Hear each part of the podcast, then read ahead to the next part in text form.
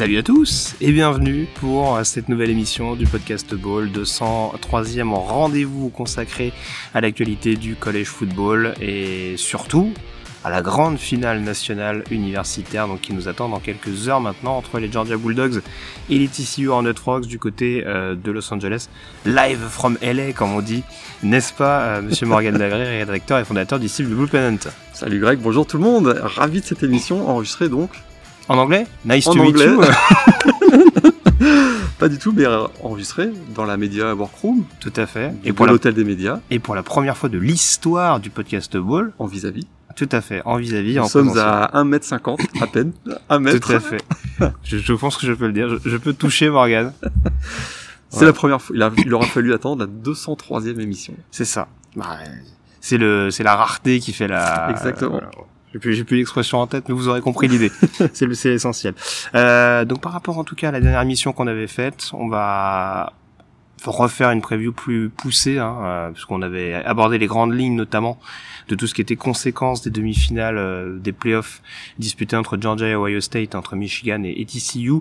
Donc on plantera un petit peu le décor, notamment les attaques contre les défenses et euh, voilà les différents aspects, les différentes clés euh, qui vont être à surveiller dans l'optique de cette euh, de cette finale pour le moins surprise.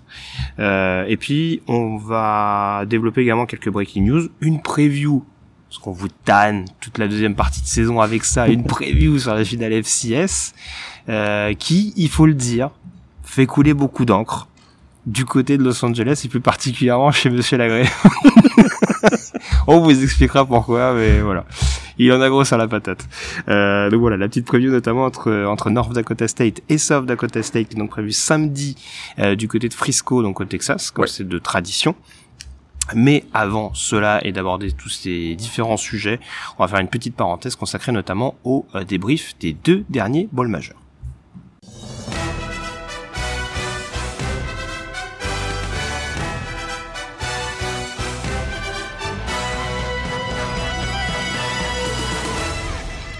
Puisqu'il restait donc à disputer le Rose Bowl et le Cotton Bowl, respectivement euh, du côté de Pasadena et euh, d'Arlington, euh, on va commencer, si tu, veux, si tu le veux bien, Morgan, par le Cotton.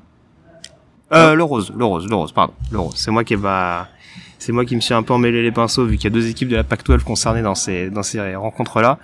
Euh, le Rose Bowl, donc qui opposait Penn State et euh, Utah, donc respectivement le numéro 11 contre le numéro 8. On l'avait dit, des différents bowls majeurs, c'était peut-être celui qui nous semblait le plus équilibré sur le papier. Exact. Ça s'est vu, en tout cas, une mi-temps. Voilà, parce qu'à la fin de la première mi-temps, on est à 14-14 et on a deux équipes qui se cherchent, qui font quelques bons coups. Euh, on a un très bon Nicolas Singleton en début de match, Tout à fait. mais qui réussit pas encore son coup d'éclat de la deuxième mi-temps. Euh, mais on est à 14-14 à la mi-temps, on a un Rose Bowl euh, plutôt sympa, je trouve, malgré on a voilà, on a une petite couverture nuageuse, donc on n'a pas le droit au cadre euh, angélique euh, du coucher de soleil sur le Rose Bowl de Pasadena, mais on a un bon match. On rappelle que c'est probablement la dernière édition du Rose Bowl dans un cadre euh, Pac-12 contre Big Ten, puisque la saison prochaine, euh, le Rose Bowl sera une demi-finale et qu'à partir de 2024, si vous avez bien suivi, euh, il y aura probablement plus de contract euh, bowl entre la Big Ten et la Pac-12, donc s'il y avait quand même un événement derrière ça, ça s'est animé en deuxième période. En deuxième mi-temps, parce qu'en deuxième mi-temps, on a eu deux coups d'éclat majeurs, c'est-à-dire qu'on a eu d'abord cette course euh, phénoménale de Nick Singleton, donc le true freshman de Nittany Lions, une des révélations de la saison avec Ketron, Ketron Allen, les deux. D'ailleurs, on commence à avoir un buzz autour de Penn State, hein, on va le dire franchement, malgré le départ de, de Sean Clifford, euh, il y a une équipe qui commence à avoir un noyau de joueurs, jeunes joueurs, freshman et sophomore, très Mm. prometteurs, à l'image de ces deux-là. Et je pense qu'on peut le dire. Euh, alors, on l'avait pas abordé dans les transferts, mais sauf erreur de ma part, Christian Veilleux, leur, euh, leur quarterback québécois, est parti vers Pittsburgh. Euh, exactement. Voilà. Donc a priori, ça laisse une voie royale à Drew Allard s'il n'y a pas d'autres euh, s'il y a pas d'autres quarterbacks, pardon, qui arrivent, euh, qui arrivent d'ici là. ouais. Ce qui, est, ce qui était le plan. Euh, autant on, est- on, a- on aurait adoré que Christian Veilleux soit le, soit le, soit le quarterback titulaire. Le plan c'était hein, le 5 étoiles Drew Allard, a Mm. priori. Mais c'est aussi la, c'est aussi la belle histoire, mine de rien, du côté de Penn State, parce que tu l'as dit, en deuxième mi-temps, il y a notamment ce, ce jeu décisif de Nick Singleton, cette espèce de home run euh, qui permet à Penn State de, de mettre un petit coup sur la tête de, de Utah. Euh, la belle histoire aussi, c'est quand même qu'on a un bon match globalement de Sean Clifford. Ça fait partie de ses quarterbacks. Alors on va, on va en parler, euh, on va parler de deux quarterbacks, euh, voilà, qui ont aussi eu un impact dans leur programme euh, euh, du côté de cette finale universitaire. Euh, Sean Clifford, ça rentre aussi dans ce cas de figure-là. C'est vrai, souvent, on va dire décrié. Voilà, euh, beaucoup de pertes de balles par, par certains, par certains moments. Là, en tout cas, sur cette finale, il a été globalement solide face à une bonne défense quand même assez réputée d'Utah. Tout à fait, parce qu'il avait un peu la réputation d'être euh, le, le loser avec beaucoup de panache, on va dire, ça. mais, mais jamais, jamais euh, finalement au bout. Et pour lui, c'est quand même assez incroyable que ça, cette longue carrière à Penn State se termine quand même par une rose à travers la- dans la bouche et euh, la victoire au Rose Bowl. C'est quand même, il y avait beaucoup d'émotions. C'est quand même super pour lui, je trouve. Ça récompense une belle carrière quand même. Il y avait beaucoup d'émotions d'ailleurs, puisque un petit peu à la Bryce Young, parce qu'il avait quitté euh, les- le Crimson Tide en fin de match euh, avec l'équipe d'Alabama. Là, il est sorti aussi avec euh, lorsqu'il y avait deux touchdowns d'avance Mm. sous les sous les ovations et et voilà, il y avait beaucoup d'embrassades pour le pour le remercier. Donc il y avait beaucoup d'émotions à la fin parce que 35-21, le gros home run de Nick Singleton, mais juste après dans le quatrième quart-temps, qui est André euh, Lambert Smith. Lambert Smith, pardon, Mm. réussit euh, le plus long touchdown de l'histoire du euh, du Rose Bowl avec cette réception de 88 yards. Donc c'était quand même voilà deux deux gros big plays qui ont permis à Penn State de récompenser cette belle saison et des stats qui sont quand même assez intéressants. Donc c'est le premier Rose Bowl gagné par Penn State depuis euh, 1995. Ça rajeunit pas. ouais. Ça rajeunit pas. euh, et puis euh, quatrième saison à 11 victoires sur les sept dernières années pour James Franklin. Qu'on a qu'on décrit souvent parce que euh, il a vanté son équipe en, comme une équipe de l'élite, mais Mm. qu'il franchit pas vraiment le- la Oui, dernière puis en termes de communication, il se met un peu des bâtons dans les roues des fois, euh, James Franklin. Tout à fait. joue aussi Tout contre à- lui. ouais. Tout à fait. Mais au final, c'est quand même euh, quatre saisons à 11 victoires sur les sept dernières années. C'est plutôt quand même, il n'y a pas beaucoup d'équipes qui, euh, qui peuvent se vanter d'avoir un bilan aussi bon, je trouve. Tout à fait. En deuxième mi-temps, un des points également fondamentaux pour Penn State, c'est euh, la défense, euh, qui a vraiment réussi à, à s'inviter assez régulièrement dans la poche de Utah. Et est-ce qu'on incombe ça à la blessure notamment de Cameron Rising, qui a été un gros tournant Ah, pour. Utah, ou est-ce que la ligne offensive déjà de base te paraissait quand même assez euh, fragilisée, on va dire? Ça a mal commencé puisque euh, juste après la blessure de Cameron Rising, premier drive, il se fait intercepter euh, Bryson, Ba- Oui. Bryson, euh, Bryson Barnes, pardon.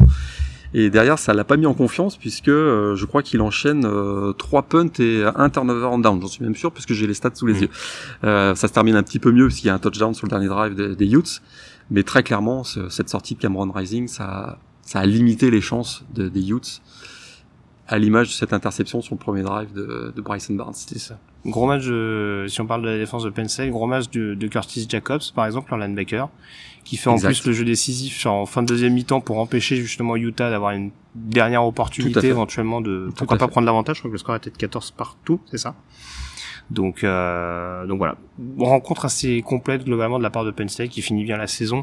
Encore une fois, on l'a dit, ils finissent avec deux défaites cette saison contre Michigan et Ohio State. Contre- Deux équipes en playoff quand même. voilà, c'est ça. Donc, euh, a deux équipes qui, aux dernières nouvelles, même si la prestation de Michigan est plus décriée que celle de Ohio State en demi, c'est pas des équipes qui sont passées très très loin de la finale. Quoi. On n'était pas non plus euh, à, des, Tout à fait. à des années-lumière du- d'un nouveau The Game du côté de Los Angeles. Donc, euh, donc voilà, kudos on va dire à Penn State pour cette belle saison avec, tu le disais, des choses assez intéressantes, notamment ce backfield offensif euh, assez jeune et, et Prometteur. fougueux, Ouais. Euh, qui va être à surveiller au cours des prochaines, euh, au cours des prochains mois. Le Cotton, on en vient donc à ce match du côté d'Arlington, ce match totalement fou entre USC et Tulane. Il fallait bien que le représentant du groupe of five euh, euh, fasse enfin le cou un peu, on va dire, aux, mauvaises langues. Euh, alors on a craint quand même un peu le pire hein, pour Tulane, hein, parce que globalement USC avait la main mise sur ce match. Euh, il, alors ça revient à 14 partout à un moment donné, mais USC à la mi-temps et à 28-14 de mémoire. Euh, il semble avoir le match en main. Clairement. Et on arrive sur ce quatrième carton un petit peu de, un petit peu de folie. Raconte-nous, on rappelle un petit peu aux auditeurs euh, le contexte, Morgan, parce que du coup, du côté du USC, malheureusement, des retombées de manière assez euh, flagrante dans des travers trop bien connus.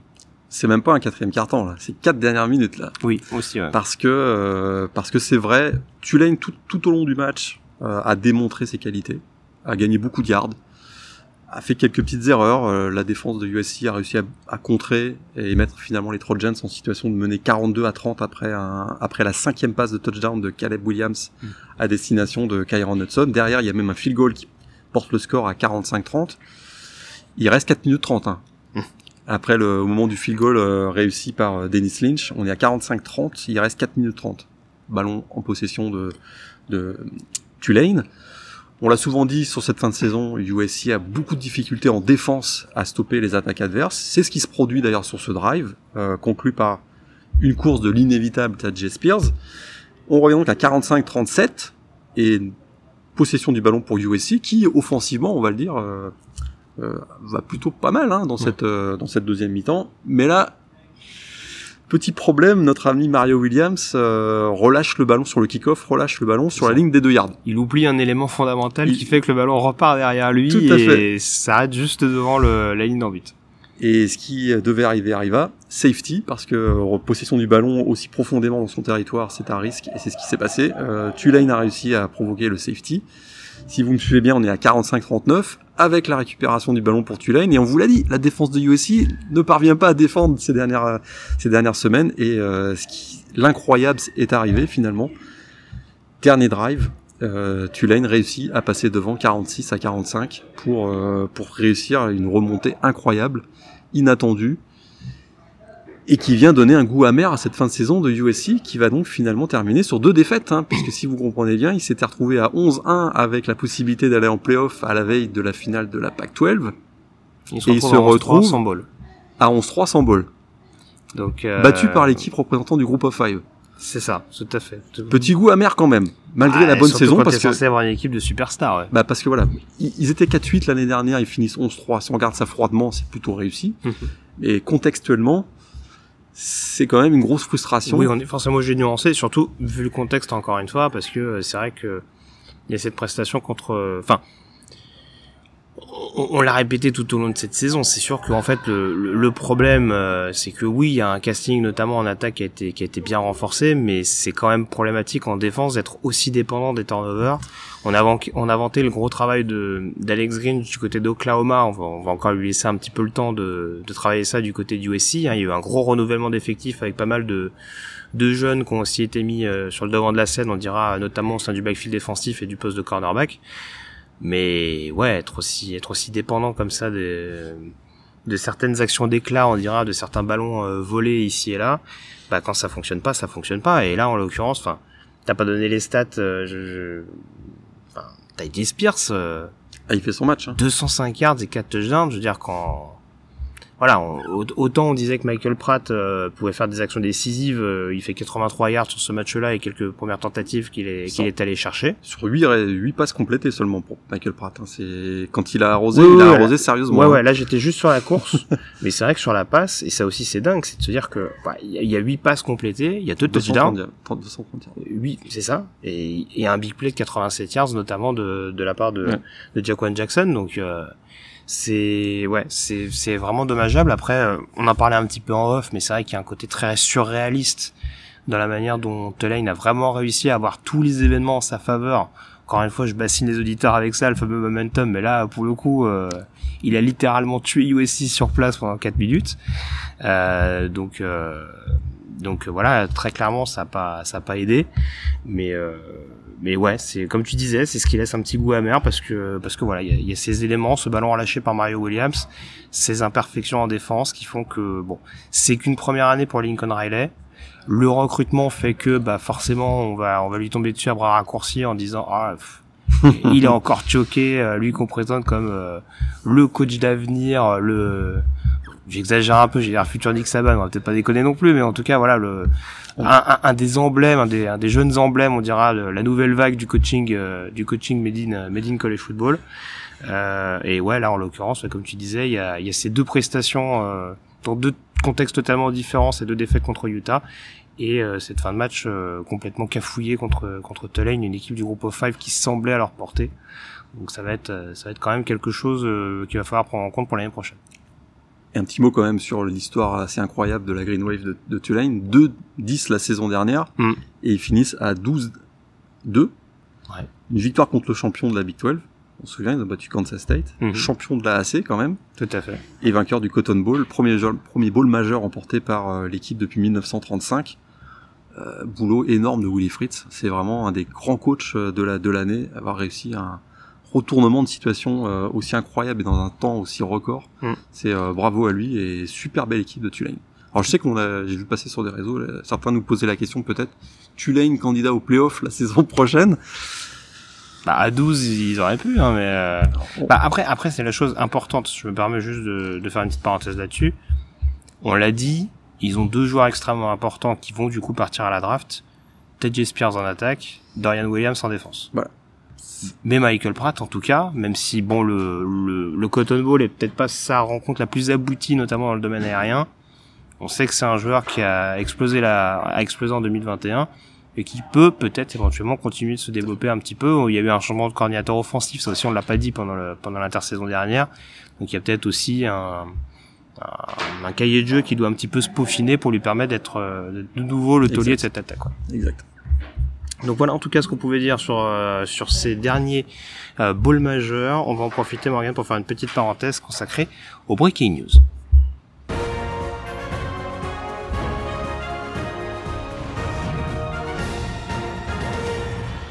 Les breaking news donc, alors on va aborder le portail des transferts dans quelques secondes, hein. vous savez que ça va extrêmement vite, hein. ça aussi on faisait le compte tout à l'heure, hein, puisque j'ai osé demander à Morgan un top 3 ou un top 5 qui s'est rapidement transformé en, top top, 10. 160. donc euh, voilà, ça va extrêmement vite, c'est très compliqué à suivre euh, les- au niveau des mises à jour. Juste un petit point coaching, euh, certains on peut le voir sur les réseaux, notamment par le biais de la, de la page euh, de Blue Planet, mais euh, on a eu ce revirement de situation il est pas très coutumier du faire, mais euh, ce revirement de situation concernant Bobby Petrino, qui était donc, on le rappelle, Un rebelle. coach, oui, Ah. Peut-être un peu trop rebelle un d'ailleurs. peu trop rebelle, ouais. euh, qui était donc head coach en 2022 de Missouri State. Exact. En FCS. En, en FCS, tout à fait. Et du coup, bah, rappelle-nous un petit peu un petit, ce qui s'est passé ces derniers jours autour de sa situation, parce que du coup, il y a eu plusieurs changements de, de, de poste en très peu de jours. Alors, on pressentait que depuis quelques mois, il, il allait revenir en, en FBS. Ça s'était confirmé, donc effectivement, parce qu'il avait quand même bien réussi avec Missouri State euh, au niveau FCS. Donc, euh, il s'était retrouvé à avoir rejoindre le coaching staff de Barry Odom Mm. euh, chez les rebelles de UNLV. Ce qui était quand même sur Qui le papier assez intéressant, un esprit défensif comme Odom avec un coach Exact. extrêmement réputé offensivement. On va le dire franchement, ça avait de la gueule. Tout à fait. Euh, si on peut dire ça comme ça. Euh, et finalement, euh, trois semaines plus tard, changement de direction, puisque il va rejoindre le coaching staff de Jimbo Fisher. Hmm. Alors là, on pourrait faire une émission entière là-dessus, non pas forcément pour rappeler les controverses autour de Bobby Petrino, mais pour analyser l'oppor- le bienfait de cette décision. Ça, on pourrait, euh, on pourrait y réfléchir, mais on se retrouve avec un coaching staff qui est euh, assez explosif quand même. hein. parce que on, on a autour de Jimbo Fisher qui est lui-même déjà un peu controversé. Oui. On a un coordinateur offensif, Bobby Petrino, on se souvient que euh, il a peut-être fait le chemin en moto d'ailleurs entre Sans doute. entre Las Vegas et College Station. Mais en même temps, on a DJ Durkin comme euh, coordinateur défensif qui était parti de Maryland avec une controverse aussi assez euh, monumentale. Donc Bah, les deux, les deux faisaient partie de notre coach, nos coachs les plus controversés, je pense, dans l'émission de la fait. fameuse émission de la 200e. Donc, je pense que Jimbo nous a écouté. exact. Hi, euh, hi Jim. Voilà, exactement. Parce qu'effectivement, là, euh, alors, euh, ce sont des, des fins tacticiens dans leur domaine, ça c'est indiscutable. Mais dans la ACC, il y a une dimension qui va au-delà de l'aspect stratégique et tactique. Il y a l'aspect communication. Je sais pas si après une saison ratée comme celle qui a été celle des Aggies cette année, c'est une bonne idée d'avoir deux coachs euh, marqués comme ça, je veux dire. Mais C'est ça. Surtout qu'on voit que Jimmy Fisher s'énerve en conférence de presse, donc euh, ouais, il va pas avoir ses coordinateurs pour le cadrer, mais euh, mais non, en tout cas, en tout cas sur le papier, c'est assez intriguant de voir sa collaboration avec Connor Wegman, qui a priori, en tout cas, semble avoir marqué quelques points sur la deuxième Oui, oui, partie de saison du côté des AM. clairement, c'est lui qui représente Avec le l'avenir. départ au en plus d'Ains King du côté de, de Georgia Tech. euh. C'est l'avenir au poste de QB euh, du côté de Texas A&M. Donc en tout cas là-dessus, ça avait quand même une, une intrigue extrêmement, extrêmement particulière du côté de Texas A&M. Euh, nouvelle coaching également du côté de hum, Wisconsin. Mike Tressel, Tout à fait. coordinateur défensif, ancien coordinateur défensif de Michigan State, qui était euh, bah, à côté de Luke Fickel finalement à, à Cincinnati. C'était pas confirmé, on se doutait bien que euh, ça allait finir par arriver, qu'il rejoigne Wisconsin, puis ça a été ça a été confirmé. Donc euh, là, je trouve ça aussi euh, ça aussi plutôt de la gueule, on va le dire, comme coaching staff, puisqu'autour de Luke Fickel, on aura Mike Tressel qui est quand même bien réputé, on voit tout ce qu'il a fait de côté de Cincinnati, puis il y a Phil Longo, euh, on en a déjà parlé là, Tout à fait. du côté de l'attaque, euh, qui va être, encore une fois, on l'a dit dans la dernière émission, ça va être une vraie métamorphose a priori dans le jeu, dans le style de jeu de Wisconsin dans les prochaines semaines, prochains mois. Et je pense que Mike Tressel, euh, bon, il a déjà une petite expérience de, de coordinateur, mais voilà. Petite pression malgré tout, parce que on rappelle que voilà, il succède quand même à Jim Leonard du côté de, de Wisconsin, C'est vrai. Justin Wilcox avant, donc euh, voilà, il y a eu des, quand même des coordinateurs défensifs assez sérieux du côté de Madison. Donc va falloir, va falloir essayer de perpétrer ça du côté de euh, des Badgers, question du système défensif aussi, parce que il me semble que c'est plutôt un front 4 qui est généralement utilisé par Tressel. Donc, absolument. euh, ça aussi petite révolution également en défense, même si voilà en ce moment, euh, enfin ces derniers temps c'est plus des, voilà on a plus affaire à des défenses un peu protéiformes, mais euh, à voir du côté des Badgers comment comment on s'adapte. Surtout avec le départ par exemple d'un Keanu Benton sur le poste de, de nose tackle qui peut peut-être redistribuer les cartes sur la, sur la D-line. Euh, le portail des transferts, Morgane. Ah, Ta on a- page portail des transferts? Alors, je regarde l'heure qu'il est.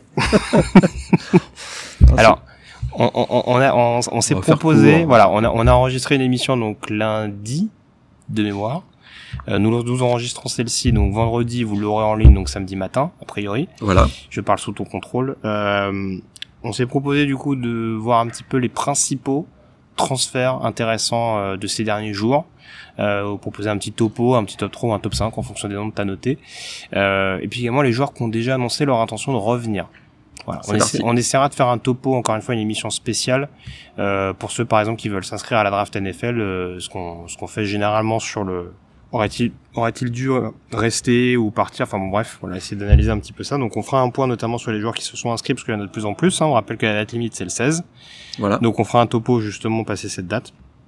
Mais du coup, je te laisse la parole, Morgan. Est-ce qu'on commence Tu veux commencer par quoi? Par les joueurs qui reviennent ou les joueurs qui changent de, de programme? Allez, les joueurs qui reviennent. Allez, vas-y. Les joueurs qui reviennent. Donc là, j'ai été respectueux top 3. Tu m'as demandé top 3, top 3. D'accord. Il y avait Euh, un peu moins de noms, mais j'apprécie ta discipline. Donc euh, Dylan Gabriel, ça a été un des grosses annonces. Tout à fait. Rien qui nous laissait penser qu'il partirait dès sa première, après sa première saison à Oklahoma. Mais là, c'est officiel puisqu'il était potentiellement éligible pour la NFL. Valait mieux puisqu'on rappelle que Nick Evers, c'est ça, je crois, qui était le, enfin, qui était le, le joueur qu'ils avaient recruté dans un premier temps pour, pour parti, éventuellement ouais. succéder, est parti à Wisconsin, À Wisconsin. pour devenir la doublure de, de Tanner Mordecai, ou en tout cas un concurrent de Tanner Mordecai. Je te laisse reprendre.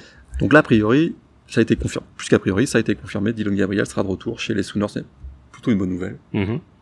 Oui, oui, ça, au moins il y a une continuité qui était nécessaire vu la première saison euh, Voilà. de l'herbe euh, Brent Venables. ouais. Il a plutôt été d'ailleurs bon euh, dans le ball game face à Florida State. Donc je trouve que c'est euh, très bonne nouvelle. Tout à fait. Euh, Rookie Ororo de souhaits. Clemson, euh, contributeur, euh, écoute, euh, sous-estimé, je trouve. On a Oui. beaucoup parlé de Brian Brissy, euh, Miles Murphy ces dernières semaines, à raison, hein, quand même des joueurs qui vont être, être ultra présents médiatiquement, en tout cas, Mhm. euh, dans, la, dans le processus pré-draft, mais euh, Ororo, gros contributeur de la défense sur le sur le front seven. euh, C'est d'ailleurs un joueur qui, qui, qui a joué et linebacker et, euh, et euh, defensive end, si je me trompe pas. hein.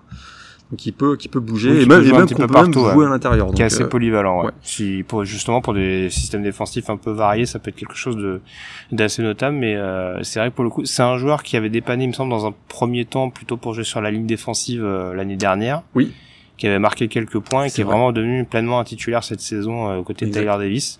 Donc euh, donc voilà, en effet, il y a déjà beaucoup de joueurs qui partent sur cette D-line, donc euh, récupérer un cadre un petit peu comme ça, c'est pas forcément une mauvaise chose pour Dabo Sweeney et, et les Tigers en défense. ouais. Alors j'avais noté aussi Jordan Whittington, mais ce sera pas mon numéro 3. Jordan Whittington, euh, retour à, à, à Texas. il y a besoin de, il y a besoin de receveurs pour euh, Queen Ewers. Hein. T'es discipliné, mais tu me balances hein. quand même. tu me balances quand même à ton 3 plus plus. Vas-y. Joe Milton. Écoute, il n'y avait pas non plus. Il était éligible à aller à la draft. Mm. C'était un candidat potentiel pour le portail peut-être, mais son, son, son Orange Bowl a été tellement réussi Mm.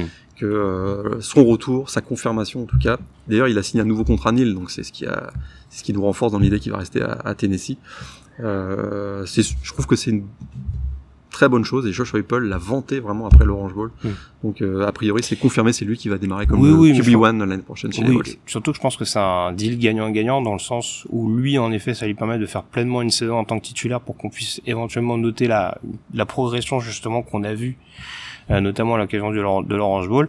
Et puis pour euh, Tennessee, c'est aussi la possibilité d'avoir un quarterback d'expérience. Alors vous me direz, il y a le portail des transferts maintenant, mais de garder quand même ce quarterback d'expérience pour couver notamment, c'est, euh, toujours du mal avec son nom, c'est Nick Ayama Valea. Oui, ah, oh bien, J'ai un doute sur le, j'ai Non, un non, doute tu sur l'as. les, sur les consonnes mais euh, voilà, qui a été euh, qui a été recruté donc euh, durant cette intersaison, qui est un gros espoir au poste de quarterback. Exact. Donc pourquoi pas un joueur à couver dans, pendant une saison justement derrière Hamilton, le temps qu'il puisse faire ses preuves. Ouais, dans la SEC, c'est difficile d'imaginer des trous freshman. C'est sûr que vous allez me sortir plusieurs exemples. Il y en a vu ces derniers temps, mais c'est pas, pour ma part, je trouve pas ça naturel. Surtout dans un système de jeu, Joshua Paul qui quand même demande une certaine maturité. Mhm. Donc je, euh, non, je trouve que c'est une très bonne stratégie d'avoir un joueur qui va faire le pont finalement. Il va faire une saison avant de laisser la place à, au, au trou freshman. Tout à fait. Euh, du coup, on passe au portail des transferts, enfin aux joueurs qui changent officiellement de programme. Il y en a un tout petit peu plus sur ta Il y en a un crois. petit peu plus. Alors euh, Carson Steele, Mhm. euh, neuvième meilleur coureur de la saison quand même avec Ball State, une des vraiment des vraies révélations. Alors il aura la difficile tâche de faire oublier euh, Zach Charbonnet, mais c'est un joueur extrêmement généreux, euh, très solide, plus de 1500 yards cette année avec Ball State. J'ai le sentiment qu'il va très bien s'intégrer dans le dans le système de jeu de, Chip Kelly. Je- donc euh, je trouve que c'est une, vraiment une très très bonne recrue pour UCLA. Sans mauvais jeu de mots anglophone, un homme à tout faire.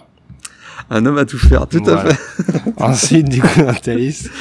En tout Euh, cas, on pioche du côté de la Mac, hein, du côté du CLA, parce que après le fameux Colin Schley, euh, de Kent State, avec qui je saoule Victor Roulier depuis quelques jours, qui arrive de Kent State, en effet, on a donc le running back de, Ball- de Ball State pour continuer de développer cette attaque.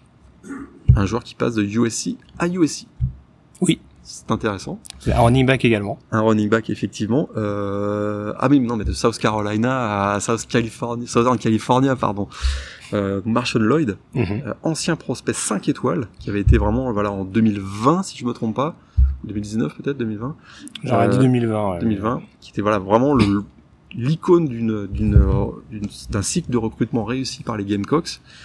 Finalement, ça s'est pas super bien passé pour lui. Euh, on en avait déjà parlé. Bah, deux, premières années assez fragiles de La mémoire. première année, il est blessé, donc il joue pas du tout. Ouais. Et cette année, euh, pas toujours, je trouve, utilisé comme peut-être il aurait aimé qu'il le soit. Alors, Mm. euh, c'est peut-être ça qui a un peu frustration qui, qui motive sa décision.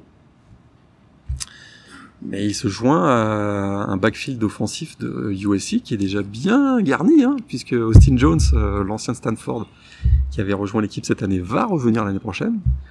Puis il y a Raleigh Brown. Raleigh Brown qui, a priori, est l'avenir de USC. Heureusement, que, pardon, heureusement que Travis Dye s'est annoncé parce que sinon ça aurait été un petit peu compliqué. effe- ouais. Effectivement. Donc, euh, bah, en tout cas, c'est un des, un- je trouve un des, des gros transferts de ces derniers jours. Et puis peut-être euh, Kevin Coleman, ancien prospect 4 étoiles de Jackson State, qui avait été aussi une, une des grosses prises de Deion Sanders du côté de Jackson State. Il file du côté de Louisville. Système de jeu de Louisville, on le connaît maintenant. hein, ça va être Jeff, Jeff Brown. Il sait qu'il va toucher du ballon.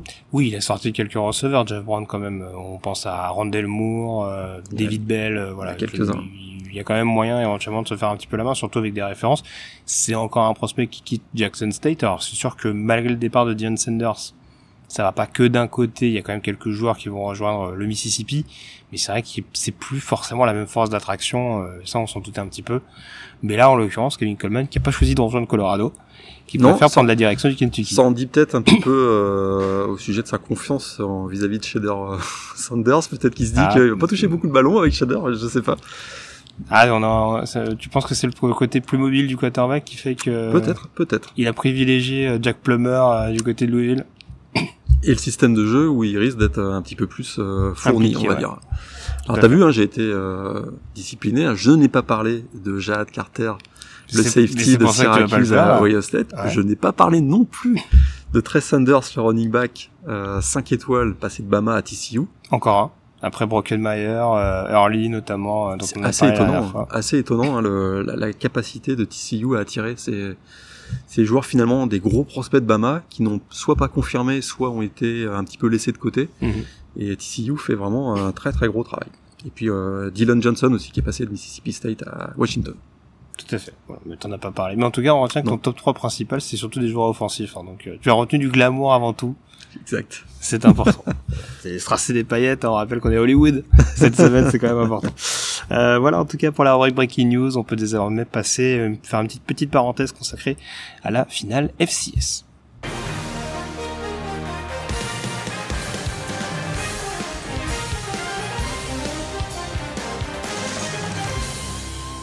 Alors la finale FCS Morgan qui aura donc lieu samedi. Euh, alors du coup j'essaie de pas m'embrouiller sur les horaires. Ce sera donc 20h heure française. Du coup si je suis le raisonnement. Et ce sera donc à 11h heure américaine. Heure de Euh, la Pacifique, ouais. Heure pacifique, pardon, heure de la côte ouest, tout à fait, ce sera 14h euh, sur la côte est. Et là, il y a embouteillage là. Alors il y a embouteillage parce que en effet, euh, il y a un peu cette situation autour de la NFL qui est assez compliquée, euh, puisque si vous avez à peu près suivi, vous avez vu notamment que la NFL a dispatché sur 12 jours cette 18e semaine de saison régulière. Alors bon, il se passe beaucoup de choses un peu confuses en ce moment en NFL. hein. Bien entendu, on va on va pas revenir sur cette situation euh, dramatique autour de Damar Hamlin et notamment l'histoire de la, de la gestion du terrain neutre en finale de conférence, la possible en tout cas euh, finale sur terrain neutre. Mais c'est vrai que l'autre chose, c'est aussi ce calendrier un petit peu qui bah, bouleverse mine de rien certaines habitudes en, en college football et sur cette finale FCS. Généralement, elle se disputait plutôt prime time, on va dire, en tout cas en fin de Le journée. samedi soir, ouais. Et là, on a dû s'adapter parce qu'on aura donc le, le Jaguars Titans d'AFC Sud euh, qui est prévu donc euh, le samedi soir aux États-Unis et le Chiefs Raiders qui est prévu euh, en début d'après-midi. Donc euh, oh, enfin en milieu d'après-midi. Je donné, je rester sur les horaires de la côte est. En milieu d'après-midi, on dira euh, au pays de l'oncle Sam. Du coup, on a avancé encore avant ça en tout début d'après-midi euh, cette finale universitaire euh, de, de deuxième division entre deux programmes qui se connaissent très bien. North Dakota State et South Dakota State. hein. vous aurez bien compris que forcément au niveau localisation, même si c'est pas le même état, c'est quand même extrêmement voisin. Euh, et c'est surtout deux forces majeures de la Missouri Valley, deux équipes qui se sont déjà affrontées cette année, Morgan. Et le vainqueur n'est peut-être pas celui qu'on croit. Ah bah alors ça, c'est une bonne, c'est une bonne remarque parce que tu sais que les trois derniers matchs entre South Dakota State et North Dakota State, c'est trois victoires des Jackrabbits. Tout à fait. Et on aurait plutôt eu tendance à dire que North Dakota State était peut-être favori. On le sait si vous avez suivi la saison FCS que South Dakota State a été remarquable tout au long de la saison. Euh, mené par, par un Mark Gronowski qui lui est revanchard. Alors pourquoi il est revanchard? C'est que la dernière fois, c'était la saison qu'on avait suivie avec Antoine, la saison de printemps Covid, il avait été fantastique Mark Gronowski tout au long de la saison. Malheureusement, sur le premier drive des Jackrabbits, il s'était blessé euh, face à Sam Houston State en finale nationale et donc ils avaient été battus. Donc lui se représente en finale, hein, puisqu'on se souvient que l'an dernier c'est North Dakota State qui avait battu Montana State en finale. Retour de South Dakota State en finale cette année, toujours avec Mark Gronowski revanchard. Face à lui, il a un Cam Miller qui est pas mal revanchard aussi parce que la fiche de Cam Miller contre South Dakota State en carrière, ah bah 0-3. Euh, donc là, il serait peut-être temps de gagner un petit peu parce que c'est vrai que ces dernières années et en saison régulière euh, et peut-être là en finale, c'est plutôt South Dakota State qui a pris l'avantage. Donc c'est vrai que là, ça va être un match Missouri Valley euh, 100%, hein, deux équipes qui se connaissent bien géographiquement, mais aussi parce qu'elles sont dans la même conférence. Des histoires de revanche euh, Bah, qui la- peut se jouer sur pas grand-chose. hein. Ça va être a priori très serré. Tu parlais d'une revanche d'un point de vue bilan global, notamment ces trois dernières saisons. Euh, on a un peu taquiné USC tout à l'heure. Il faut aussi rappeler un petit peu le contexte de cette défaite en saison régulière de North Dakota State, qui avait reçu donc les Jackrabbits, euh, qui avait mené, du coup, attends, je retrouve l'affiche sous les yeux, je crois que c'était 21-7. Voilà, et euh, ils prennent un 16-0 donc en deuxième mi-temps, avec notamment un, un dernier quart euh, euh, qui a pas été très très bien géré de la part des Bison, en tout cas pas aussi bien que d'habitude. Donc ça aussi, il y a peut-être aussi dans la volonté du côté de North Dakota State de se dire bon, C'est sur terrain neutre, donc ça redistribue un petit peu les cartes. Mais euh, attention, on va quand même essayer de se reprendre avec nos armes. Ils auront, ils auront longtemps posé des problèmes, encore une fois, vu le score. Ouais. Donc euh, c'est peut-être pas forcément, euh, voilà, c'est pas une équipe à prendre à la légère de toute façon, hein, parce qu'on rappelle qu'on parle d'une équipe qui a été championne euh, huit fois sur les dix dernières années, c'est ça? C'est ça. Face à une équipe qui cherche son premier titre de champion FCS. Voilà. Donc euh, C'est un- grosse responsabilité pour les, pour les Jack Rabbits, mais euh, voilà, la question c'est de savoir, je mets les pieds dans le plat tout de suite. Qui est ton favori, Morgan? South Dakota State. Tu penses que c'est une équipe de destinée? Ils ont été très très costauds des deux côtés du ballon. Les, les frères Yankee sont présents. Euh, les deux Titans, euh, avec Sean Hayes notamment est présent. On a donc Margonoski, je le, je le disais, et l'autre côté du ballon, c'est très très solide. Je crois qu'ils sont armés physiquement pour bloquer le rouleau compresseur du jeu au sol de North Dakota State. Ils l'ont démontré les trois derniers matchs, puisqu'on Mhm. vous l'a dit à l'instant, ils ont gagnés ces trois derniers matchs entre les deux équipes. Il y a rien qui me laisse penser, il n'y a pas une absence, il n'y a pas un- une tendance des derniers matchs qui me laisse penser que South Dakota State pourrait ne, échapper cette euh, cette victoire. D'accord. Non, mais globalement, euh, globalement, je te rejoins. Mais c'est vrai que North Dakota State généralement a quand même, euh, quand même cette réputation sur les grands événements, surtout. C'est parce que voilà, on prenait l'exemple de l'année dernière. Oui, ils ont perdu face aux Jack Rabbits pour derrière réussir à gagner la finale universitaire. Donc euh, c'est- toujours la même chose. Je dis bon, ça y est, on, on a pris le, le bison par les cornes, si je peux parler ainsi. Et, euh, et au final, derrière, ça se complique un petit peu. Donc, euh, donc voilà, j'aurais tendance à te rejoindre. C'est vrai que ce serait beau un petit peu pour l'histoire que ça, ça tourne aussi. Voilà, il y a toujours ce truc aussi de se dire bon, c'est bien aussi que ça tourne. Euh, voilà, Sam Houston a eu, Sam Houston State a eu son heure euh, il y a deux ans au détriment justement de, de South Dakota State. Pourquoi pas éventuellement euh, C'est ce l'heure, des Jack Rabbits. bah c'est ça. Au moins, au moins voir, mais en tout cas, euh, on, on doit s'attendre à, à du à un style jeu, jeu à la page, jeu contre jeu au sol.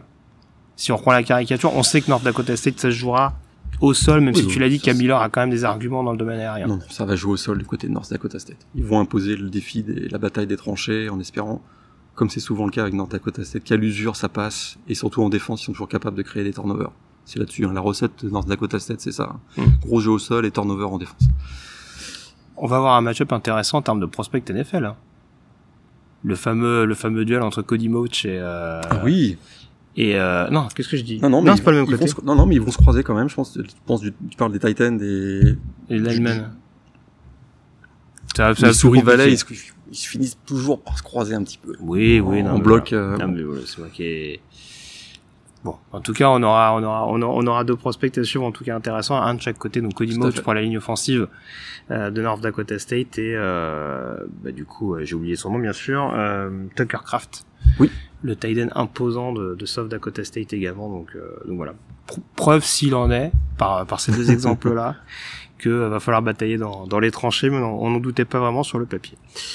Euh, bah écoute, on a fait le tour. On peut désor- désormais s'intéresser à cette finale FBS. C'est parti.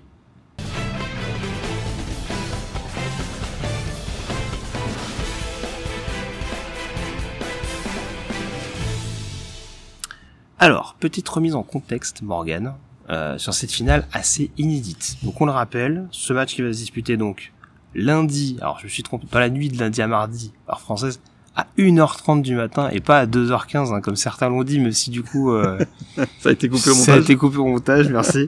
euh, donc 1h30 du matin euh, et donc 16h30 euh, heure locale. Euh, ce match entre Georgia et TCU, tout le monde attendait ce duel entre le numéro 1 et le numéro 2, donc Georgia et Michigan, mais on le sait, il y a toujours, t'en parleras sûrement tout à l'heure, hein, les, favoris, on dira, dans les, dans les playoffs, sont pas toujours euh, forcément bien lotis, hein, en tout cas, euh, historiquement, c'est pas si flagrant que ça. Euh, Georgia s'est qualifié péniblement donc face à Ohio State, on le rappelle, hein, victoire 42 à 41, avec notamment un field goal manqué à deux années d'écart par Noah Ruggles euh, sur la dernière seconde. Euh, et TCU, qui a donc réussi ce coup de force face à Michigan de s'imposer donc 41 à 38. Victoire pas volée, hein. Tout à fait. Et du coup, si on peut commencer euh, quand même là-dessus, on a l'ultra favori, le champion en titre, face au gros outsider et euh, celui dont on on comptait même pas sur une présence en bowl en début d'année, je pense qu'on peut le dire. Ah bah clairement, puisque les, les chances c'était 200 contre 1, je pense, Mm. euh, à Vegas. Hein. C'est c'est très très loin d'être euh, d'être d'être les favoris. C'est la belle histoire, on le connaît. Euh, tout au long de la saison, on anticipait une, une, défaite. Chaque semaine, on anticipait la défaite de TCU, défaite mm. qui n'est jamais arrivée. Une équipe qui trouvait toujours un moyen de gagner, que ce soit avec un big play défensif, un big play offensif. On, sait que Max Degan, Max Degan a été régulièrement décisif, Quentin Johnson, etc. En tout cas, une équipe qui a eu de la l'adversité, on va dire, tout au long de la saison, et qui, face à cette adversité, a toujours réussi à s'en sortir. Cinq victoires avec des comebacks en deuxième mi-temps notamment tout au long de la saison et une équipe qui semblait indestructible. On a fini par comprendre que ce serait difficile de, de battre et presque indestructible. Finalement, défaite euh, en finale de conférence Big 12 face à Kansas State, mais et, euh, suite à leur saison invaincue de 12-0, ça n'a pas euh, convaincu le, le, le comité qu'il fallait les, les, écarter des playoffs. on, connaît l'histoire, si USC avait gagné, ça aurait peut-être été une, une, discussion différente, mais en tout cas leur qualification au final est absolument pas volée. Ils ont maîtrisé de bout en bout leur finale, leur demi-finale pardon, au Fiesta Bowl contre euh, Michigan. Ils arrivent avec des arguments qu'on connaît, hein. une attaque, euh, une attaque, une attaque qui peut être explosive, qui va peut-être pâtir d'une absence, on va, on va, probablement en parler, mais ce qu'on découvre aussi, c'est qu'il y a des gros playmakers en défense. Mmh. ce qu'on a découvert face à Michigan notamment, on l'avait vu plus ou moins euh, pendant la saison dans la, dans la Big 12, mais là dans le gros match du, Fiesta Bowl, on a vu que défensivement, c'est une équipe qui est capable de créer beaucoup de turnover. On les a vu avec les deux pick six notamment face à Michigan. Tout à fait. Alors on va, développer un petit peu euh, là-dessus. Tu avais des chiffres éventuellement pour pour remporter un petit peu le décor, des chiffres qu'on avait abordés euh, en ouverture un petit peu du dernier dernier podcast? Oui. Alors bah, peut-être juste rappeler rapidement hein, pour Georgia, ils visent un back-to-back. Mhm. Hein, donc euh, dernier back-to-back c'était Alabama en 2011 et 2012. Tout à fait. Euh, ils visent aussi une saison parfaite à 15-0. On l'a eu deux fois déjà, hein, Clemson et LSU, deux équipes qui ont fait euh, qui ont fait du 15-0. Mais alors là les stats qui fâchent maintenant. Ah. Parce que euh, on a eu deux fois des finales avec un gros favori à plus de 10 points. Mhm. Deux fois il a perdu. Et on rappelle aussi qu'un champion en titre, bah, je viens de vous le dire, il n'y a, pas eu de back-to-back depuis 2011, donc vous avez compris, euh, il y a un champion en titre s'est toujours fait battre dans les playoffs l'année suivante, que ce soit en demi-finale ou en finale. Je dis ça, je dis rien. En après, c'était il y a 10 ans. En tout cas, ce sont deux statistiques à prendre en compte, hmm. dans notre, en tout cas à connaître. Peut-être que ça influencera ou pas notre euh, notre, notre prédiction, mais euh, mais moi, je suis spolié, je peux rien dire. et DCU, du coup, j'en parlais la dernière fois, euh, première équipe de la Big 12, en finale de conférence. Ça, on l'a dit aussi, hein, le commissionnaire de la Big 12 se frotte les mains, hein, parce que, euh, vous, le savez, en 2024, Texas et Oklahoma vont filer du côté de la ICC, et c'est Texas Christian qui sera représentant, le premier représentant de la Big 12 dans la dans la finale nationale. Donc euh, très très bonne nouvelle pour lui. On en est sûr. Bah, et on va rentrer dans le vif du sujet euh, dès à présent. Euh, on va analyser notamment les différentes escouades, le face à face notamment entre les deux équipes. Et pour le coup, ce qui paraît intéressant, et je pense que c'est ce qui va aussi t'inspirer sur certains sujets, Morgan, on va commencer par ce qui est censé être sur le papier la force respective des deux programmes à savoir l'attaque de TCU contre la défense de Georgia. Alors cette attaque de TCU, qu'on avait encore en action, hein, de toute façon on a vu beaucoup d'attaques euh, assez prolifiques euh, durant ces demi-finales de playoff, hein, on le disait 51 points contre Michigan, même si en l'occurrence il y a deux six de la part de Buck Clark et de, et de Dee Winters. Euh, cette attaque de TCU, du coup, euh, on doit prendre en compte cette situation au cours de Kendry Miller, euh, la dev chart de TCU est tombée et euh, Sony Dykes, dans un jeu peut-être un petit peu de bluff, le met sur la dev chart en, on va dire en même niveau que qu'Emery des Mercado, qu'Emery des Mercado et euh, et du coup la question c'est de savoir à quoi il faut s'attendre dans cette attaque du TCU. Est-ce qu'on doit s'attendre avec une possible absence de Kenry Miller ou en tout cas peut-être un Kenry Miller qui serait pas à 100% à une équipe qui peut douter offensivement ou qui va avant tout s'axer peut-être sur un jeu d'attaque sur lesquels au final on, on, risque de les attendre euh, vu, les, vu les forces en présence et pas assez de temps pour euh, revoir le, le, système ou, le, ou la stratégie. Mm. Euh, c'est sûr que son état de santé inquiète parce que blessé, donc on le rappelle au genou face à Michigan, mais il souffre d'avoir d'abord d'une élongation au, au, ligament médian euh, depuis le début de la saison. Il a joué toute la saison blessé, mais ça l'a pas empêché d'avoir des stats assez exceptionnelles, un plus de 1400 yards de mémoire. Je crois que c'était 15, 16 ou 17 touchdowns cette année. Donc il a été vraiment un élément et un contributeur essentiel de la réussite de l'attaque de TCU c'est un élément essentiel. Je rappelle de l'attaque, son absence serait quand même un gros coup dur. Alors, c'est sûr qu'Emery des Mercado a été très bon contre Michigan. On rappelle 180, 150 yards pardon, au sol. Est-ce qu'il est capable d'enchaîner un deuxième match, deuxième aussi bonne performance dans un contexte aussi euh, crucial? On n'a pas la réponse à cette question. Donc c'est vraiment un gros point d'interrogation on aime mieux arriver avec des certitudes en finale qu'avec un doute sur un, un, poste clé parce que même si c'est une équipe qui explose dans le jeu aérien, mm. c'est une équipe qui gagne aussi beaucoup de yards au sol. Alors c'est surtout que en plus ça, on va on va avoir l'occasion de détailler un petit peu là-dessus, mais autant de Georgia euh, contre la passe, il y a des tout ne rassure pas. Contre la course, contre Ohio State, alors certains diront euh, encore une fois ce qu'on a dit, c'est à savoir la blessure de d'Henderson, le fait que Williams soit pas à 100%, mais contre la course, a priori, Georgia, il y a quand même de quoi essayer de de contrecarrer un petit peu ce jeu ce jeu à la course de TCU donc euh, donc c'est vrai que je te rejoins un petit peu euh, voilà. Quel va être l'impact de Demercado si vraiment Miller est pas à 100% ça ça va être un élément euh, à prendre en compte. Euh, on taquinait un petit peu parce que du coup on s'arrêtait sur quelques match-up intéressants je te disais qu'il y a forcément deux forces importantes. Steve Avila, le, le garde, ouais. le garde le plus le plus athlétique on dira cette cette line de, de TCU contre Jalen Carter. Ce à quoi tu m'as dit je pense que c'est surtout Jalen Carter contre l'entièreté de la ligne offensive de TCU ah, il prend il prend tellement de place qu'effectivement euh, ça, ça va. Mais je trouve cette O-line manquait de respect. Souvent, on avait, on a parlé de, de Sonny Dice qui disait que son équipe avait pas été respectée. Là, on, on peut le dire franchement, cette O-line, on avait. On va essayer de faire un petit focus dessus euh, au cours des prochains, au cours des Ouais. prochains jours. Euh, mais cette équipe a quand même démontré, elle a très bien fait contre Michigan, cette O-line de, de TCU. Hein, J'avais noté la stat 263 yards, c'est plus de 6 yards par course. Mm. Et un Max Degan euh, qui n'a été saqué qu'une seule fois hein, face à Michigan.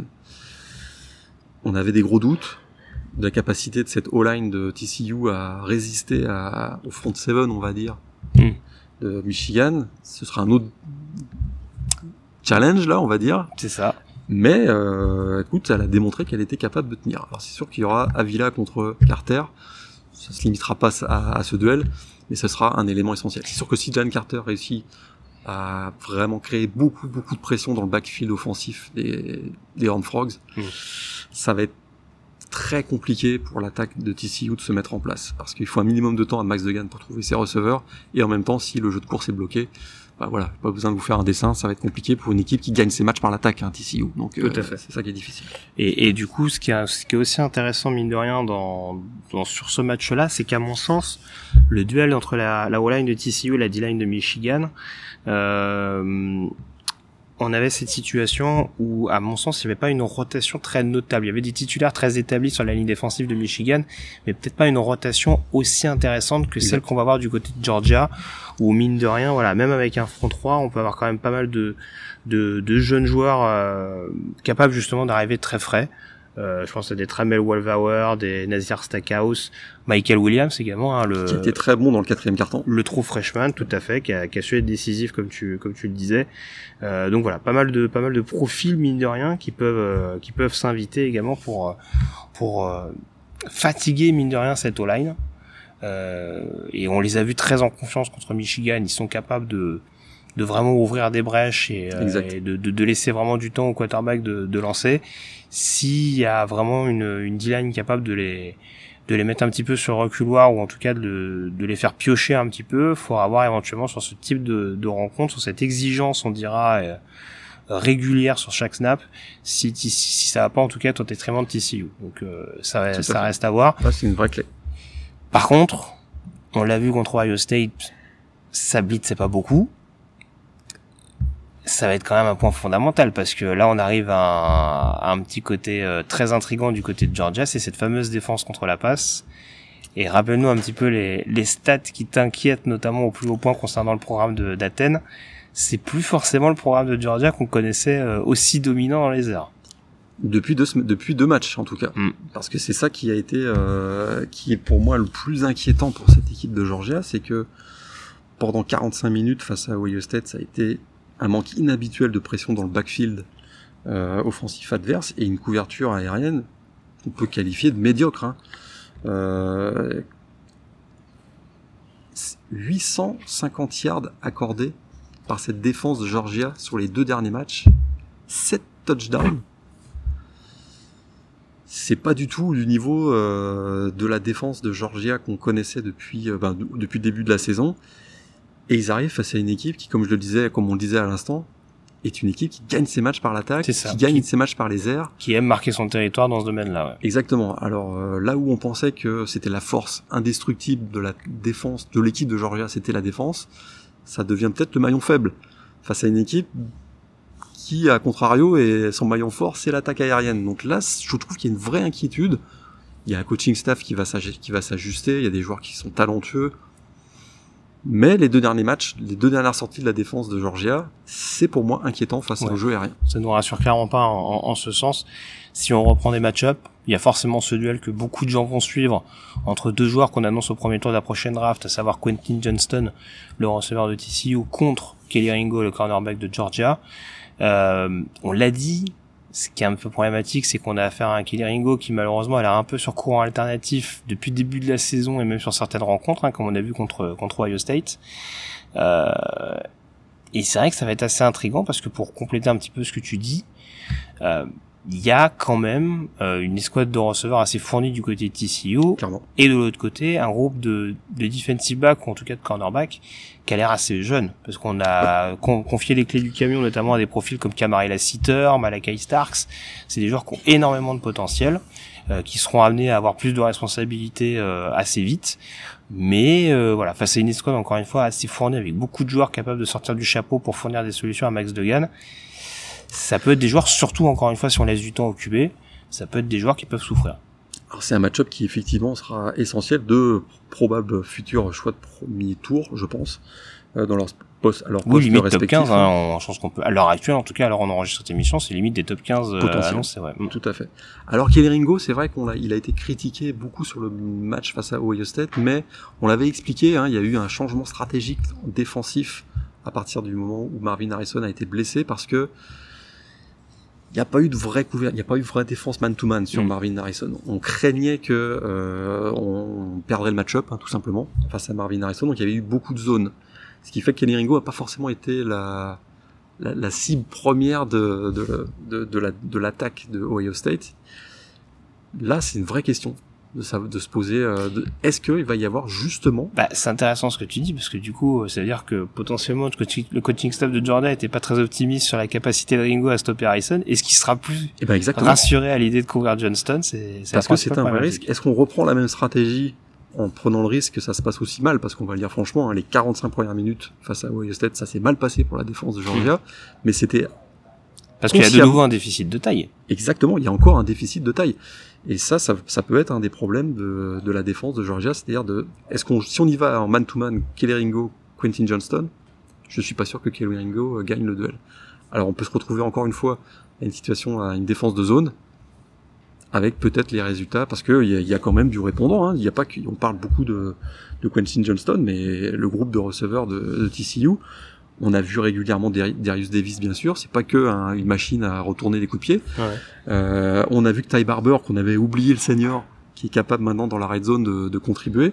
Il y a bien sûr toujours euh, Jorkarius Spivey et Savion Williams. Donc euh, là, il y a un- encore une fois un gros point d'interrogation, beaucoup de points d'interrogation sur la défense de Georgia.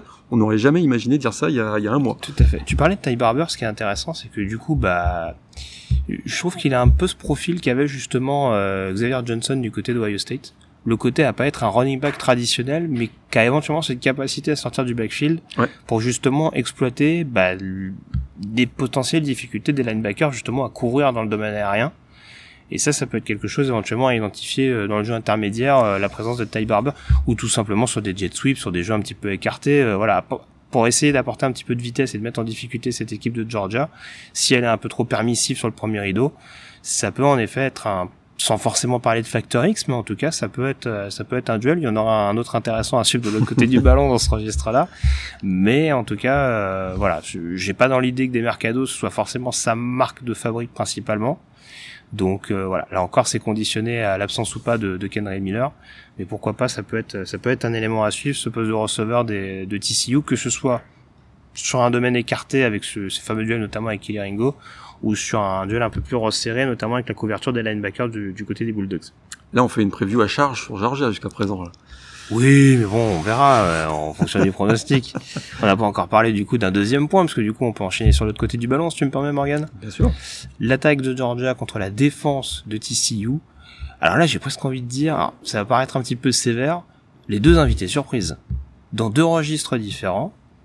C'est-à-dire que du coup, bah, TCU, j'en parlais un petit peu tout à l'heure, il y a 51 points contre Michigan, mais 12 points marqués par la défense notamment, avec beaucoup de turnover et euh, un JJ McCarthy qu'on a mis au supplice euh, pour aller remporter le Fiesta Bowl. Et puis il y a cette attaque de Georgia euh, qui a jamais vraiment démérité ces dernières saisons, mais qui clairement a changé d'identité. Euh, c'est un peu la grenouille contre le cabéléon ce match parce que offensivement on va voir une nouvelle équipe euh, de Georgia en tout cas avec un quarterback Stetson Bennett à qui on donne clairement les clés du camion du côté du coordinateur Todd Monken. Tout à fait, un système de jeu offensif aérien qui utilise pas tant que ça les receveurs. Hein. c'est ce qui est assez étonnant. Euh, on a su s'adapter. Il y a probablement peut-être un petit peu moins de talent, et un petit bémol dans le moins de talent en groupe de receveurs de Georgia que ce qu'on a pu connaître ces dernières années. Mais le talent est plus centré. Le talent est plus centré, tout à fait. Mais d'un autre côté, ça n'empêche pas l'équipe de continuer de jouer euh, dans les airs. Bragg Bowers, Darnell Washington, on va en reparler de Darnell Washington. Et on amène les running backs à contribution dans le jeu, dans le jeu aérien. Et c'est ce qui rend cette équipe très difficile à contrer parce que le danger vient de partout. Euh, et en même temps, on l'a vu que ben, notre ami Eddie Mitchell est capable de, de sortir du chapeau aussi au, au bon moment. C'est-à-dire que Stetson Bennett a une, a une palette d'options absolument incroyable. il semblerait qu'il est jamais aussi bon que sous pression. On l'a vu dans le quatrième carton du match face à Ohio State. Donc c'est une équipe qui, si elle, si elle, si elle fait un récital, comme on l'a vu faire des récitaux, récitaux euh, tout au long de la saison, peut vous mettre un, 28-0 euh, en, en, un carton, quoi. Et c'est ça qui est euh, qui peut être qui peut faire peur pour TCU, c'est que si finalement on, on réussit pas à limiter euh, cette attaque de, de, de, Georgia comme avait réussi à le faire la défense de Ohio State lors de la demi-finale, ça peut virer mal pour cette équipe de, de TCU parce qu'encore une fois, on, va pas se mentir, le talent est du côté de Georgia. La, le, la quantité de talent est du côté de Georgia et c'est une équipe qui a déjà démontré à plusieurs reprises dans des gros matchs qu'elle peut prendre feu. Et euh, hormis Darnell Washington qui sera peut-être incertain ou mm. probable, c'est une équipe qui est au complet et qui arrive avec euh, un momentum quand même très fort né de ce de ce comeback face à Ohio State. Bah c'est ça, parce que autant en demi-finale on peut dire que la défense a pas rassuré à 100%, hein, c'est un euphémisme de le dire. Euh, autant l'attaque, même si on a eu un petit peu peur sur certaines séquences avec Stetson Bennett. Surtout la ligne qui nous a la, ligne la ligne offensive nous a inquiété, mais à, partir du moment où il y a eu un peu plus de stabilité, bah, c'était parti. C'était reparti euh, pour Bowers. Mais euh, voilà, il y a encore cette capacité malgré tout à marquer une quarantaine de points s'il y a besoin de le, de le faire. Il, il, se mue mine de rien en, en Alabama de de l'époque. Hein, il n'y a pas si longtemps que ça. On se disait euh, oui, il faut il faut du jeu, euh, il faut du jeu au sol avant tout pour faire gagner l'équipe. Ah bah non, finalement le, le quarterback arrive à faire à faire avancer son son équipe. Hein. Exactement. Donc, euh, donc du côté de Georgia, ça va être intéressant en ce sens. Dans les match-up intéressants, avant qu'on développe l'autre euh, que tu, enfin, auquel tu faisais un petit peu référence, euh, sur lequel tu faisais un petit sous-entendu. Euh, je prenais la comparaison justement. Alors, du coup, on a vu que le match contre contre Tennessee et celui contre Ohio State n'avaient pas du tout la même physionomie, mais c'est toujours la même problématique, c'est-à-dire que ça peut aller très vite, comme ça a été vite par exemple pour Tennessee face à Georgia. Euh, S'il y a des turnovers euh, un petit peu fâcheux du côté de l'attaque de TCU, on voit que l'attaque derrière est capable de punir euh, la défense adverse. Euh, et justement, c'est un point assez intéressant, c'est qu'on va avoir ce match-up. Tu parlais à raison des Tiden notamment, euh, du côté de Georgia, qui tiennent un rôle assez important, notamment en zone rouge. Il y a ce duel entre Lad McConkey et, et Trevius Tomlinson qui va être assez intéressant. Deux profils relativement petits mais qui sont euh, qui excellent globalement depuis euh, depuis le début de la saison euh, ouais en tout cas depuis au moins ces deux dernières années. Donc euh, ça aussi ça peut être une clé malgré tout du côté de du côté de TCU alors j'ai pas parlé de l'autre côté mais c'est vrai qu'il y a un, il y a un Josh Newton par exemple euh, ancien transfuge alors je sais plus s'il était à Louisiana Tech ou ailleurs. Enfin en tout cas c'est un ancien transfert. Euh, euh, qui va être au duel a priori justement principalement avec Adonai Mitchell. Oui, a priori. Euh, donc, euh, donc voilà, ça peut en tout cas être un facteur déterminant euh, ce match dans le match entre les deux hommes euh, pour éventuellement voir euh, ce qui peut ce qui peut advenir de la suite pour TCU. Mais c'est sûr que défensivement, cette équipe de TCU, on le rappelle, hein, emmenée par par Joe Gillespie, ancien Yes. coordinateur défensif de Tulsa, hein, Tout à euh, fait. faut Ah rappeler ouais, quand même tout qu'il a fait. du, de l'excellent taf du côté de, du côté de l'Oklahoma Je- notamment. Je me souviens qu'on en avait parlé dans la preview l'été dernier que c'était une bonne, euh, une bonne, euh, bonne arrivée du côté de, de TCU. Ah, tout à fait. Et son système 3-3-5 fonctionnait bien à tout ça. Visiblement, ça marche bien du côté de TCU. Euh, et voilà. Mais en tout cas, voilà, les cornerbacks auront quand même un rôle assez important à jouer face à cette équipe de Georgia parce qu'on voit qu'il y a des moments où Tom va être quand même assez tenté et éventuellement de tenter des, des petites play action, des petites passes justement dans le dos de la défense de TCU et c'est là où il va falloir être extrêmement vigilant. Euh, Est-ce qu'il y a du talent dans l'attaque, euh, dans le groupe de receveurs Tout à l'heure, j'ai dit qu'il y avait peut-être moins de talent que ce qu'on avait. euh, c'est plus dilué en tout cas. c'est plus dilué. Mais il y a des joueurs qui peuvent vraiment prendre feu. Hein, euh, Rosemi Jackson, euh, McConkey, Adonai- Jackson. Adonai, Kerry, Kerry Jackson qu'on a vu pas toujours très constant, mais sur un match, il peut, il peut faire 10 réceptions, 150 yards. Hein. C'est C'est ça. Un peu le souci. C'est-à-dire qu'on a vu du côté de Georgia, notamment par le biais du portail des transferts, qu'on a été chercher quelques joueurs. On pense à, à, c'est Rara Johnson qui arrive de, de Mississippi Mississippi State, State, Dominique Lovett qui arrive de Missouri aussi. Voilà, les receveurs donnent pas entière satisfaction. On va dire, en tout cas, c'est pas toujours le même homme qui brille et il manque peut-être ce receveur numéro un actuellement du côté de, de Georgia. Ce qu'aurait dû être, par exemple, un Jermaine Burton qui est parti du côté d'Alabama l'année dernière.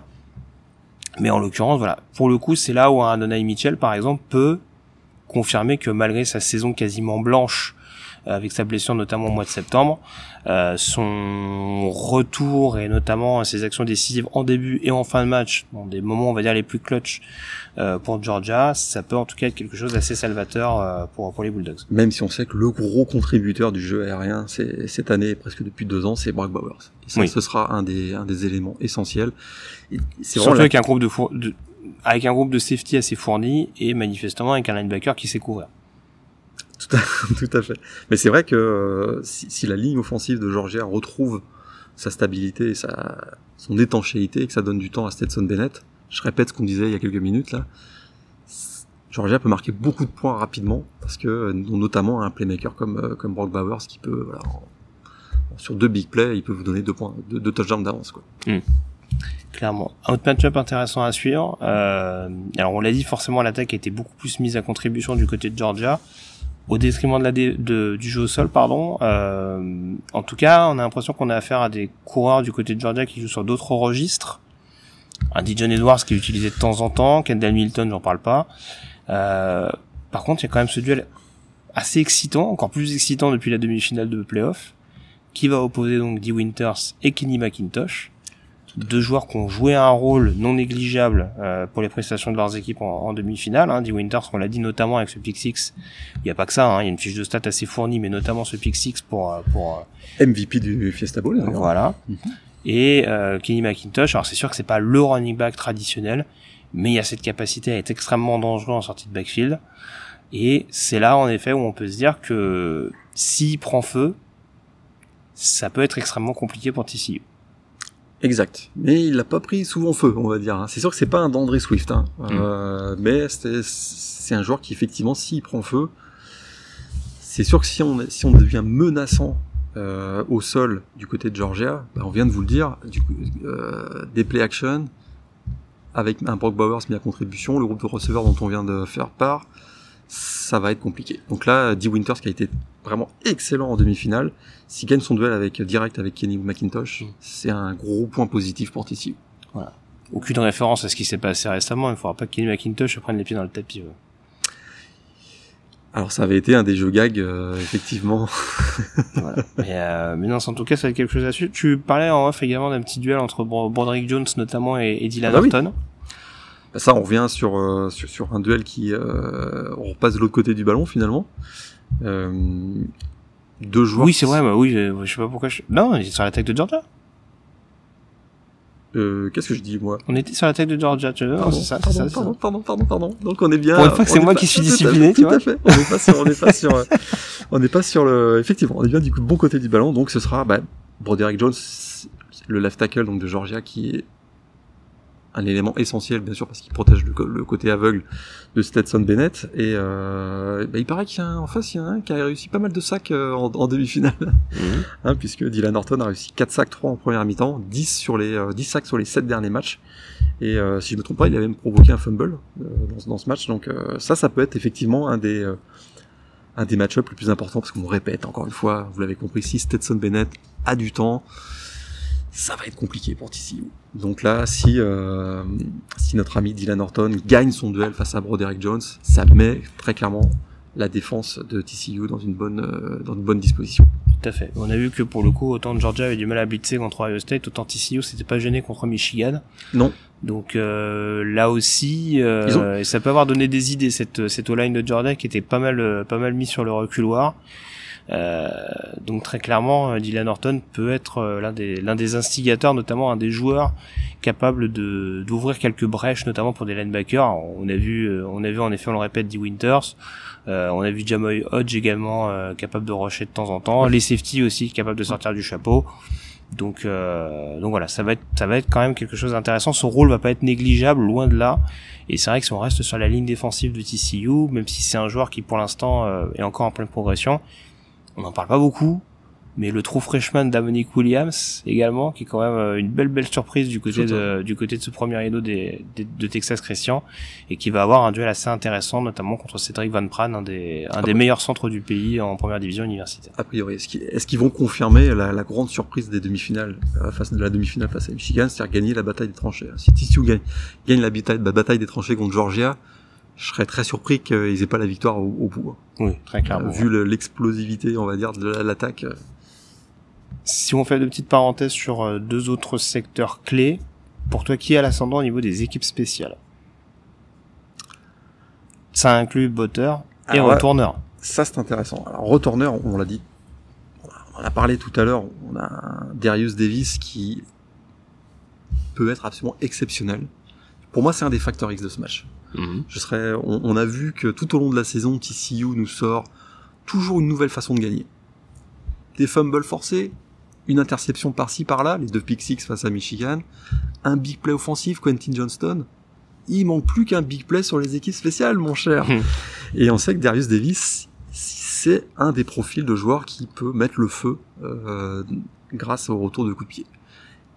Et si on reste dans les équipes spéciales du côté de TCU, Griffin Kell, il a été euh, très solide, 17 sur 19 sur field goal cette année, un field goal, si je me souviens bien, de la gagne contre Baylor. Contre, oui, c'est ça, contre Baylor. Mhm. Il arrive en confiance. Un chouïa, ouais. arrive en chouïa. Alors que de l'autre côté, bah, écoute, euh, Harris Jackson, euh, ben, Lad McConkey a été souvent blessé ces derniers temps. J'ai pas le souvenir, j'ai pas le souvenir qu'ils aient été déterminants sur le retour de coup de pied du côté de Georgia.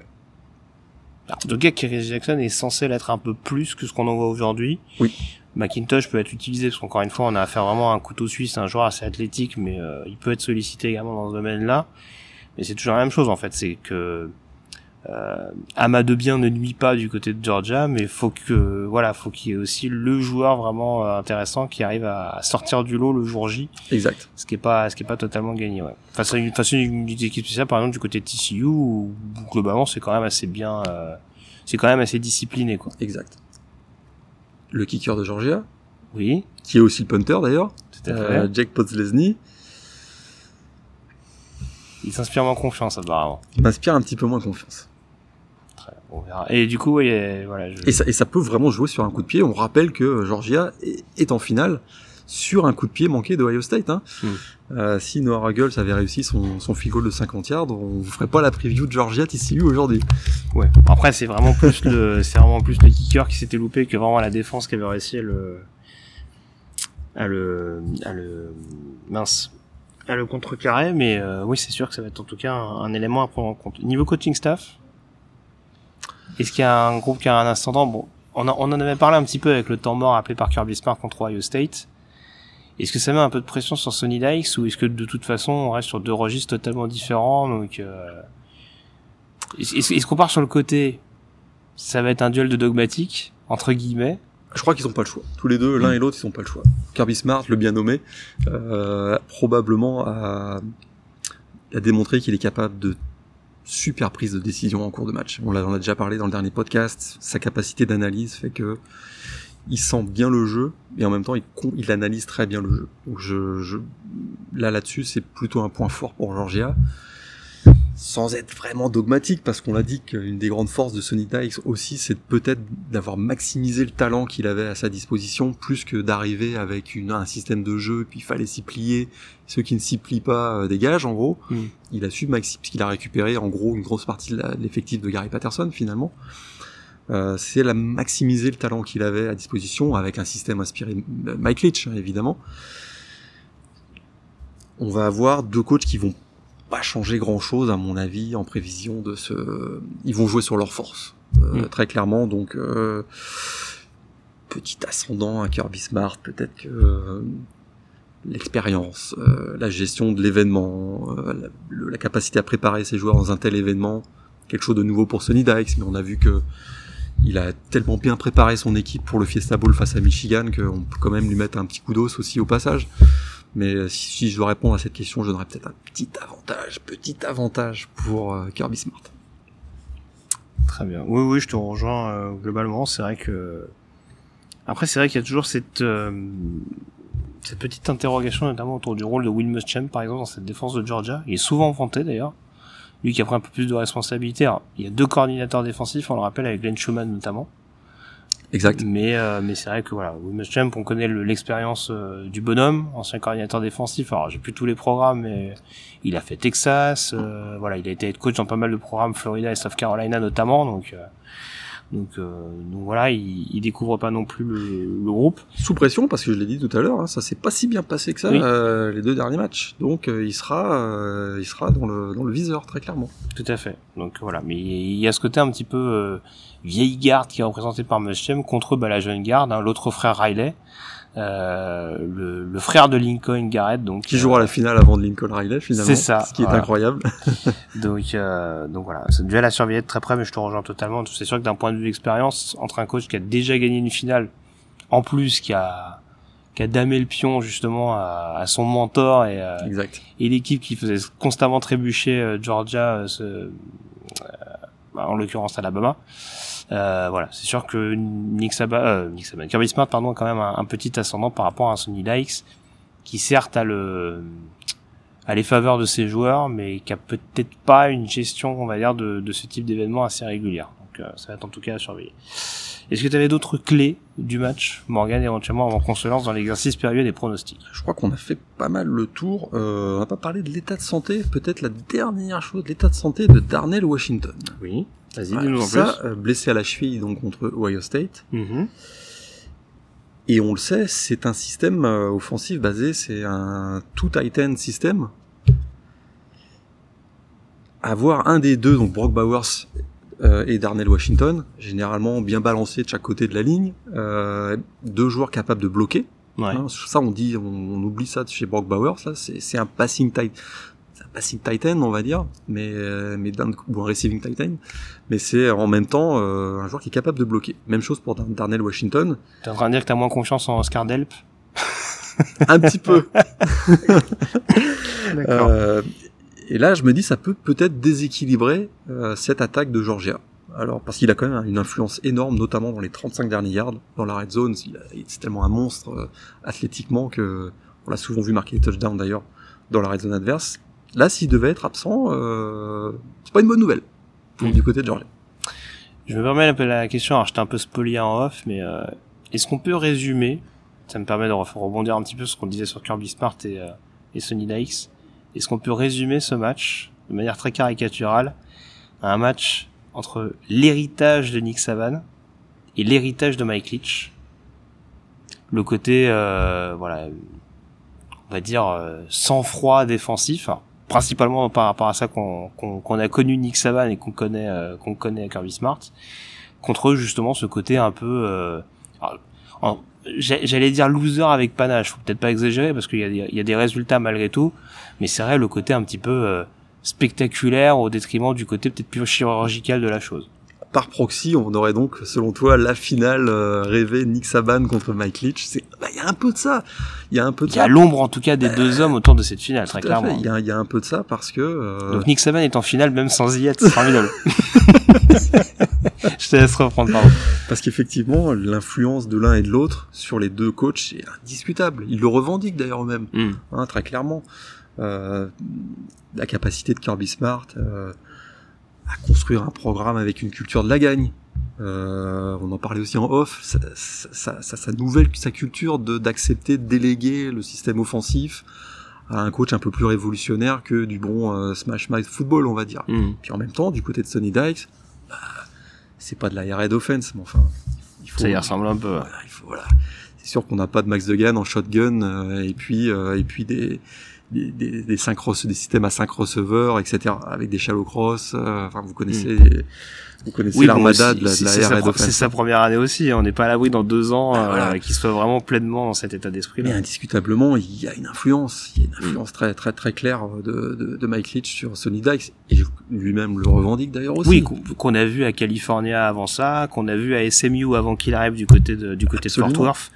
Donc euh, donc c'est sûr. Après, je te rejoins. Ça pourrait être plus marqué que ça pour la présence de TCU et de Sonny Dykes euh, au, dernier échelon, on dira, de, la saison universitaire.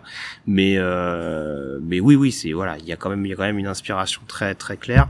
Et c'est vrai que voilà, ça, va être encore une fois, voilà, c'est plus pour le côté un petit peu caricatural, le côté attaque contre défense.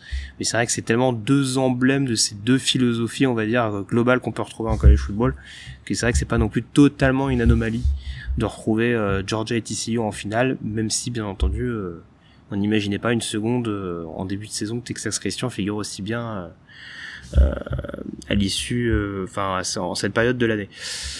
Le pronostic, on y vient. Est-ce que tu veux commencer ou est-ce que je commence? Vas-y, je, te laisse la faveur. Oh, je veux bien comment. D'abord, on souhaite une belle finale. Tout à fait.